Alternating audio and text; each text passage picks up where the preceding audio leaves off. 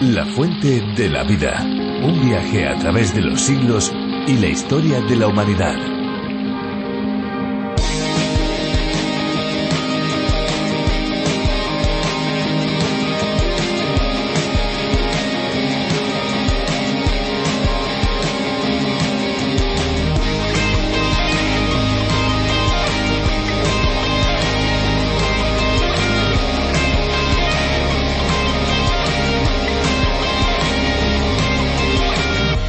El lenguaje popular está lleno de frases hechas relacionadas con la boca, la lengua y los dientes. Estas frases son sentencias que expresan de manera gráfica lo que nos pasa en ciertas ocasiones. Una de las más utilizadas es la de hacérsele a uno la boca agua. Pero ¿por qué esta frase exactamente y cuál es su origen? Fue el psicólogo Iván Pavlov a finales del siglo XIX el primero en observar que se pueden condicionar los reflejos en animales y personas. Lo manifestó en su ley del reflejo condicional. Observando unos perros en su laboratorio, Pavlov llegó a la conclusión de que si acostumbraban a los animales a escuchar un timbre a la vez que olían comida, este estímulo que produce salivación, tras varias veces los perros salivaban directamente solo al escuchar el timbre sin necesidad de oler la comida.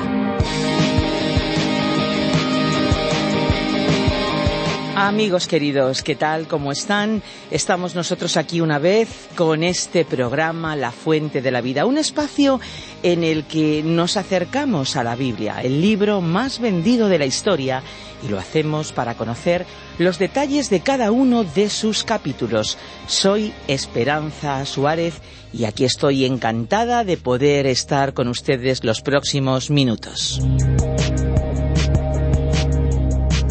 Es que la Biblia es un libro único, especial, un libro que ha cambiado la historia. Es el bestseller por excelencia. Y no se trata solamente de un libro cualquiera, un libro que muchas personas compran y lo tienen ahí guardado en sus estanterías, en sus bibliotecas. No, no.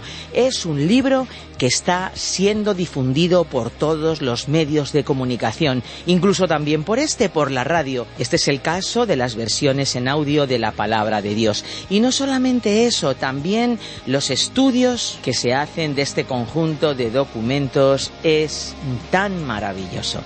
Este es el caso de La Fuente de la Vida, que es una adaptación del programa original de John Vernon McGee a través de la Biblia y que hoy se escucha en decenas de países. A España el programa llegó por medio del minucioso trabajo de Virgilio Bagnoni, profesor de Biblia. Y como no podía ser de otra manera, tenemos una página web, lafuentedelavida.com. Allí se puede encontrar los estudios e información sobre la historia del programa. También se pueden descargar nuestras aplicaciones a través de la Biblia y RTM 360. Y bueno, para aquellos que utilizan las redes sociales, les invitamos a seguirnos en Facebook. Muchísimas gracias amigos a todos los que hoy contactan con nosotros. Los que son asiduos, pues bienvenidos. Y los que por primera vez hoy están con nosotros, nuestra bienvenida es especial. Esperamos que el programa de hoy pueda ser muy positivo para cada uno de ustedes. Y ahora ya vamos a disfrutar de un tiempo musical. Así que que entre la canción.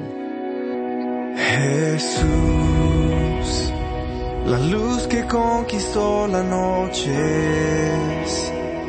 No existe nada que es igual a él. La luz de su amor por siempre es. La cruz llama hoy al pobre pecador para entregarle vida y salvación podemos acercarnos sin temor. Él es la fuente que jamás se secará, el que de ti bebas saciarás. Jesús,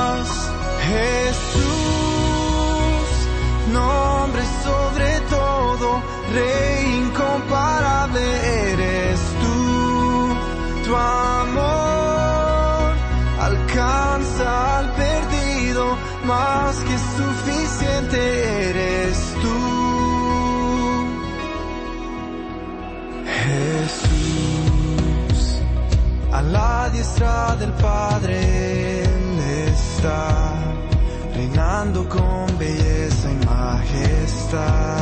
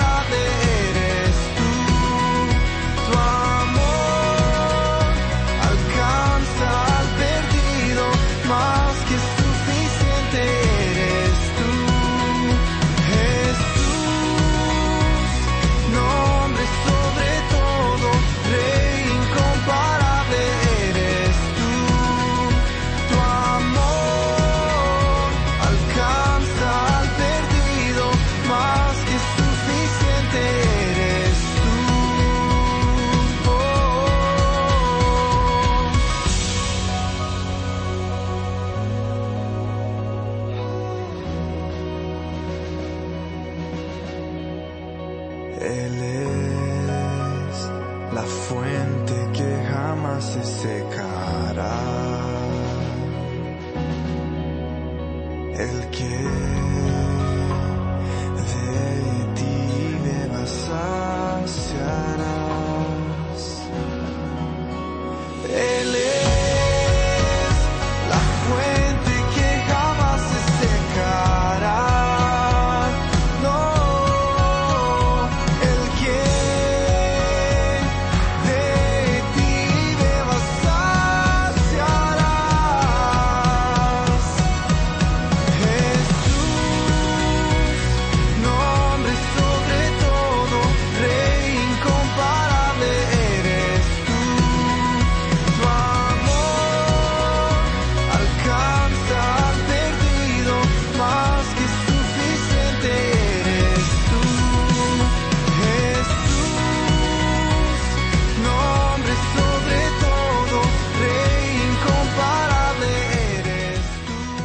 El libro de Ageo está dividido en apenas dos capítulos, pero pese a su escasa extensión comparado con otros libros de la Biblia, su contenido no es para nada inferior en importancia. Al revés, como hemos podido comprobar estudiándolo en estos últimos programas, se trata de un documento del que podemos aprender muchas lecciones, entendiendo un poco mejor la mente de Dios y su propósito para nosotros los hombres. Amigos, es importante leer toda la Biblia y buscar comprender todo su contenido, pues Dios es el mismo ayer, hoy y para siempre. De la misma manera, su palabra va a permanecer. Nos vamos ya a los últimos versículos del capítulo 2 del libro de Ageo. Y escuchamos la reflexión de hoy con Benjamín Martín. Gracias amigos por llegar al final de este libro con nosotros. Pueden consultar este contenido y otros en www.lafuentedelavida.com o en nuestra aplicación multilingüe a través de la Biblia o la Fuente de la Vida. La fuente de la vida. Ageo capítulo 2 versículos 13 al 23. Al continuar hoy nuestro estudio en el libro del profeta Ageo, vamos a considerar el cuarto y el último de los mensajes que Ageo pronunció en nombre de Dios. La fecha que se le adjudica fue, como seguramente lo recordarán nuestros amigos oyentes que habitualmente siguen este programa de la Fuente de la Vida, el 24 de diciembre del año 520 antes de Cristo. En nuestra lección anterior estudiamos los versículos anteriores al pasaje que hoy nos ocupa, y vimos que Ageo se presentó ante los sacerdotes para plantearles dos preguntas muy concretas. Como ya hemos comentado anteriormente, la única ley que el pueblo de Israel consideraba y acataba era la ley de Moisés. Esta ley, aunque era amplia, sin embargo no cubría todos los detalles y circunstancias de la vida de Israel. Cuando se presentaba algún asunto que no estaba contemplado en la ley, ellos debían ir ante los sacerdotes con sus consultas. Esa disposición la leemos en el libro de Deuteronomio capítulo 17 versículos 8 al 11. En ese pasaje, Dios ofreció esa vía alternativa para aquellos problemas difíciles que no estaban considerados en la ley de Moisés. Por la naturaleza de sus preguntas, el profeta Ageo se presentó ante esos líderes espirituales, los sacerdotes. La primera pregunta fue cuando algo limpio, santificado, toca algo inmundo, algo sucio, ¿es santificado lo inmundo? La respuesta fue un no rotundo. La santidad no se puede comunicar o transferir de esa manera. Y la segunda pregunta fue si lo que es santificado, limpio, toca algo inmundo, algo sucio, ¿llegará entonces a ser inmundo lo que es limpio? Por supuesto, la respuesta de los sacerdotes fue un sí. Por tanto, cuando algo santo y algo inmundo se tocan o entran en contacto, entonces ambos elementos se convierten en inmundos o sucios. Ese principio se puede aplicar a cualquier aspecto de la vida humana. Como indicamos en nuestro programa anterior, ese principio ocurre, por ejemplo, en la química. Cuando se toman dos probetas de ensayo, llenamos una probeta con agua limpia y la otra con un poco de tinta negra. Si en el agua echamos unas gotas de tinta, el resultado será que el agua limpia aparecerá manchada. Y si se echa agua limpia en la probeta que contiene la tinta, el agua limpia nunca transformará la tinta en agua limpia. También se puede aplicar esa ley a la esfera espiritual. Nunca aquello que es inmundo, sucio, se transformará en algo santo y limpio, solamente por contacto. Este principio también es aplicable a lo moral. No se puede jugar o tratar con aquello que es sucio e inmundo y esperar salir indemne, limpio. Si se juega con barro, amigo oyente, lo lógico es que se va a ensuciar. Este principio también es aplicable a la esfera de lo religioso. El hecho de que se entre por las puertas de una iglesia, participe en las ceremonias, se sepa de memoria pasajes bíblicos, se canten los himnos y hasta se llegue a depositar un donativo o una ofrenda, todo ello no hace a una persona un cristiano, un hijo de Dios. No podemos llegar a formar parte de la familia de Dios solo por cumplir con una serie de principios, costumbres o tradiciones. La fe no es transferible, no se llega a formar parte verdaderamente de la familia de Dios por estar en contacto con creyentes genuinos, por hacer lo que ellos hacen. En el capítulo 17 del libro del profeta Jeremías, versículo 9, leemos Engañoso es el corazón más que todas las cosas y perverso. ¿Quién lo conocerá? Qué descripción más triste tenemos del corazón humano. Realmente nadie puede afirmar categóricamente que se conoce a sí mismo a fondo. Cuando nos encontramos ante una situación nueva, nunca antes vivida, entonces probablemente descubriremos facetas insospechadas, desconocidas, que forman parte de nuestro ser íntimo. Todos podemos llegar a ser agresivos, violentos, engañadores, mentirosos, egoístas y muchas otras cosas negativas que jamás hubiéramos imaginado fueran posible. Si usted y yo pudiéramos contemplarnos a nosotros mismos de la misma manera en que Dios nos ve, no podríamos soportarnos a nosotros mismos. No nos damos cuenta en realidad de lo malos que somos. El Señor Jesucristo presentó este tema de una manera muy clara cuando dijo lo que Mateo recogió en el Evangelio, que lleva su nombre, capítulo quince, versículo dieciocho. Pero lo que sale de la boca, del corazón sale, y esto contamina al hombre. El autor de estos estudios bíblicos, el doctor J. Vernon McGee, relataba que en cierta ocasión un hombre le confesó que había sido un gran hipócrita por mucho tiempo. Era miembro de una hermosa iglesia en el centro de su ciudad, él participaba en todas las ceremonias oficiales, había sido miembro de toda clase de comisiones, pero, para decir verdad, él se dio cuenta un día que no era salvo, no era creyente. Durante la semana él hacía cosas que un creyente no debía hacer, porque él era un hipócrita religioso. Cierto día, este hombre descubrió que era un pecador, y que necesitaba un Salvador, a Jesucristo, y eso fue lo que transformó su vida por completo. ¿Se da cuenta usted, estimado amigo oyente? El corazón es el que debe ser cambiado, no las formas exteriores, sino nuestro interior. El Señor Jesucristo, hablando de este mismo tema, también recogido en el Evangelio de Mateo capítulo siete versículos dieciséis y diecisiete, dijo Por sus frutos los conoceréis. ¿Acaso se recogen uvas de los espinos? ¿O higos de los abrojos? Así todo buen árbol da buenos frutos, pero el árbol malo da frutos malos. Usted puede apreciar que este es el principio, y da resultado. Luego continuó diciendo en los versículos dieciocho al veinte de ese mismo capítulo diecisiete del Evangelio de Mateo. No puede el buen árbol dar malos frutos, ni el árbol malo dar buenos frutos. Todo árbol que no da buen fruto es cortado y echado en el fuego. Así que, por sus frutos los conoceréis. Del corazón mana la vida, amigo oyente, y el corazón, nuestro ser interior, debe ser cambiado. En el Antiguo Testamento, el rey Josías, uno de los pocos reyes buenos de la historia de Judá, llevó a cabo una masiva reforma religiosa que encontramos relatada en los capítulos 22 y 23 del segundo libro de Reyes. Aun cuando el rey Josías era incuestionablemente sincero, el profeta Jeremías veía que el retorno de la nación en los caminos de Dios no lo era. La acusación de Jeremías fue convalidada después de la muerte de Josías, pues los habitantes de Judá regresaron rápidamente a su conducta anterior, alejándose de Dios. Fue entonces cuando Dios, a través de este profeta, le dijo a Israel en el capítulo dos de su libro, versículo veintidós, Aunque te laves con lejía y amontones jabón sobre ti, la mancha de tu pecado permanecerá aún delante de mí, dijo el Señor.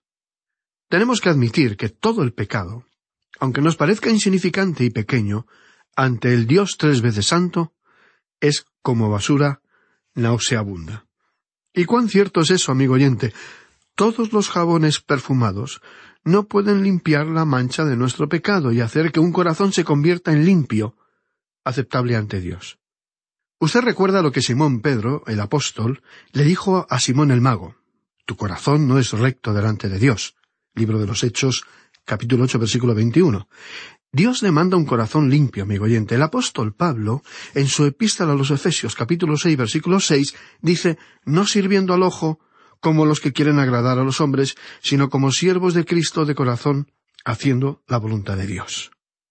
Y luego en la epístola a los Hebreos capítulo diez, versículo veintidós, leemos Acerquémonos con corazón sincero, en plena certidumbre de fe, purificados los corazones de mala conciencia y lavados los cuerpos con agua pura.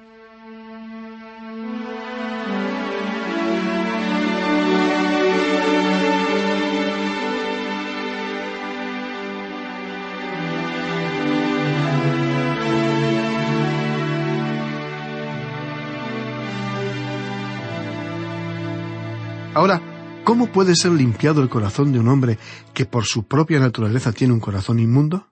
¿Qué se puede hacer? No, amigo oyente, recuerdo un original cartel de propaganda de una lavandería que decía Nosotros limpiamos de todo, menos la reputación. El escritor de los Proverbios formuló la siguiente pregunta ¿Quién podrá decir Yo he limpiado mi corazón, limpio estoy de mi pecado?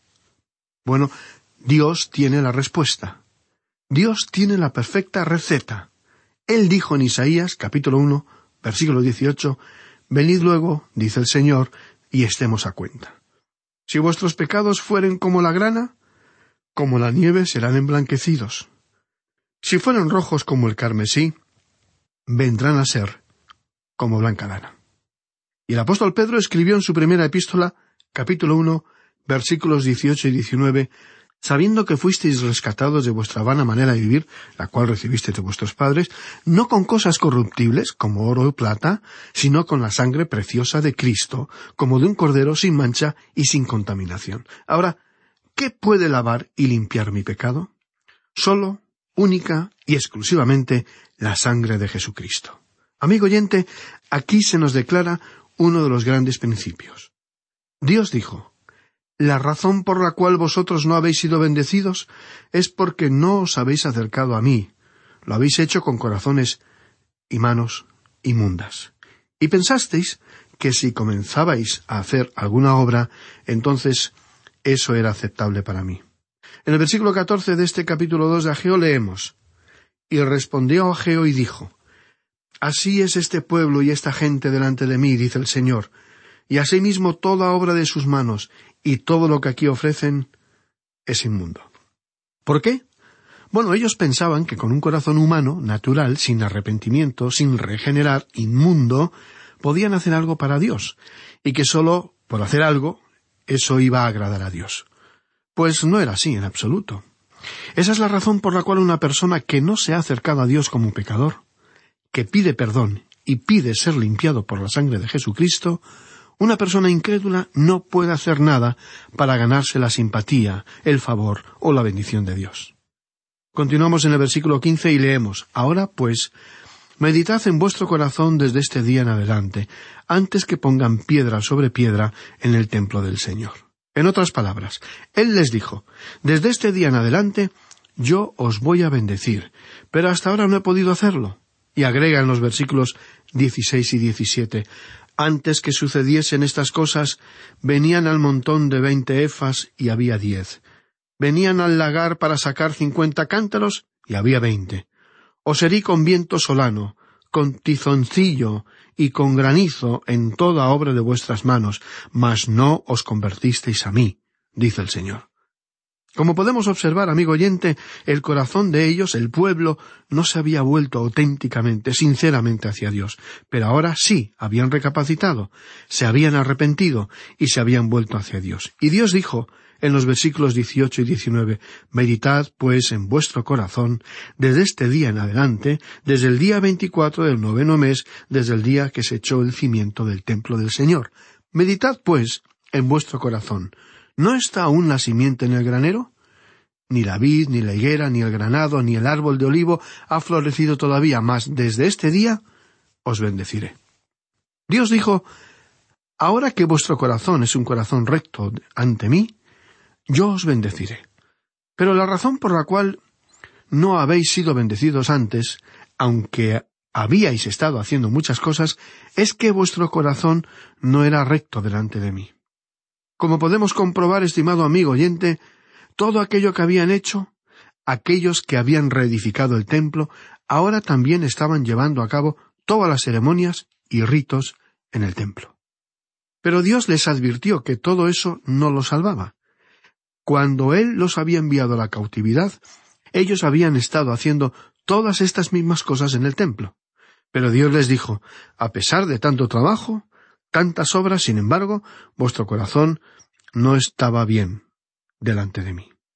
Estimado amigo oyente, podemos ser muy religiosos, asistir y participar fervorosamente en alguna iglesia cristiana. Podemos formar parte de comisiones, juntas y comités que organizan actos benéficos, ser muy filantrópicos y hasta quizás ser muy generosos en donativos y caridad, pero todo ello no nos hace ganar puntos ante Dios. A Dios no se le puede comprar de ninguna manera.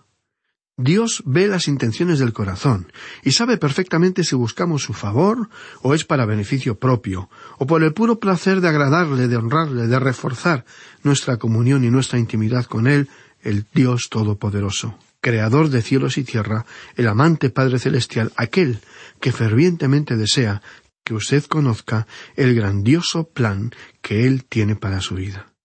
Pero recuerde, estimado amigo oyente, que sólo con desearlo o estar en contacto con otros cristianos o celebrar algunos ritos y ceremonias, nada de esto puede limpiar el corazón.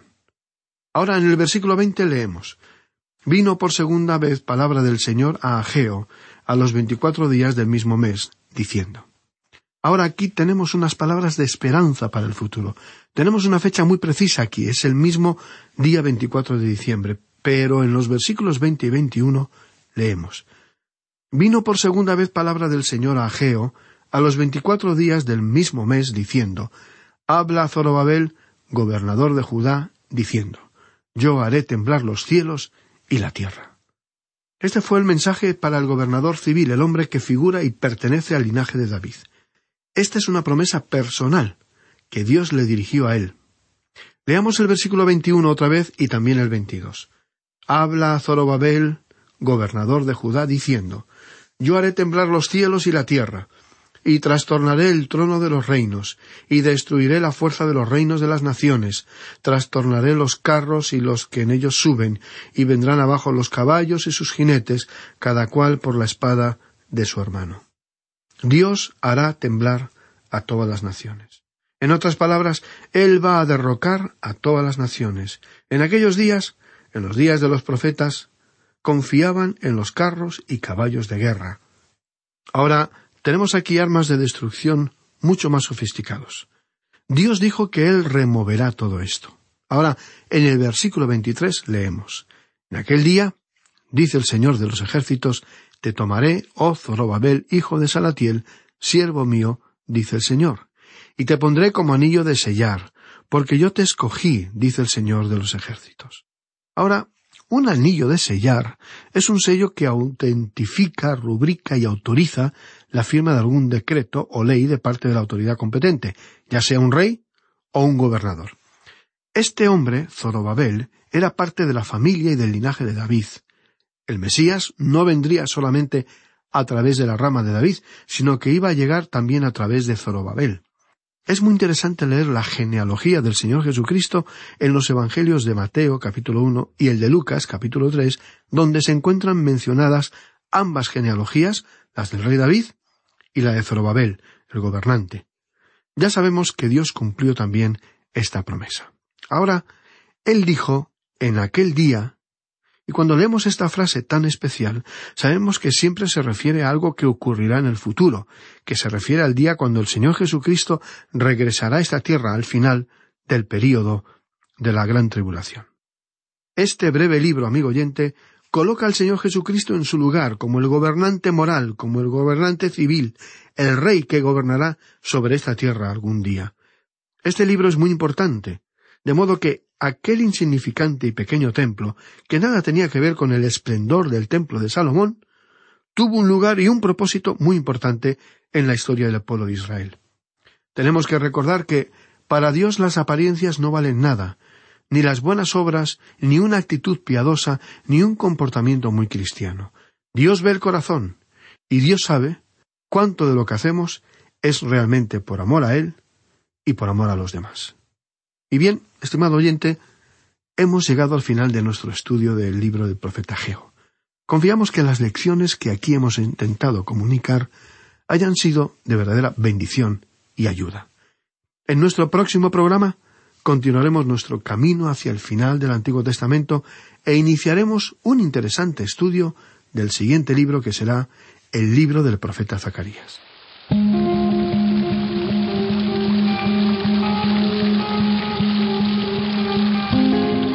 Y ya caminando hacia el final del programa de hoy, les damos las gracias por haber permanecido a nuestro lado. Creo que ha sido bueno escuchar la palabra de Dios y entenderla en nuestro propio idioma, ¿verdad? Pero aunque estamos en la recta final del programa, también queremos cumplir con la promesa que les hacíamos al principio, darles nuestros datos de contacto pueden descargarse nuestras aplicaciones a través de la Biblia IRTM 360. Están a su disposición. Y para aquellos que utilizan las redes sociales, les invitamos a seguirnos por Facebook. Simplemente nos tienen que buscar. Si desean contactar con nosotros, nuestros números de teléfono son el 91 422 0524 y el 601 20 32 65. Recuerden que si llaman desde fuera de España deben pulsar el prefijo más 34 91 422 0524 y 601 20 32 65. Si desean enviarnos un correo electrónico, lo pueden hacer a info arroba radioencuentro.net. Envíennos sus preguntas, sus sugerencias, sus inquietudes. Incluso, si ustedes no estuvieran de acuerdo con lo que han oído hoy, por favor, escríbanos, cuéntenoslo, info.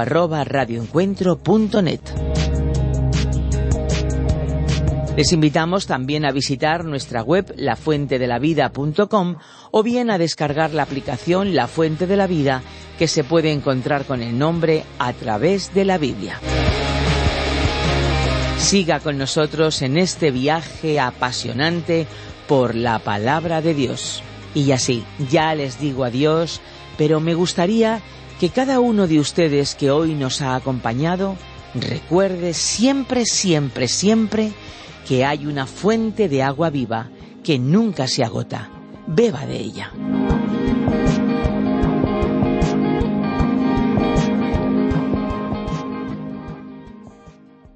Este ha sido un programa de Radio Transmundial producido por Radio Encuentro, Radio Cadena de Vida.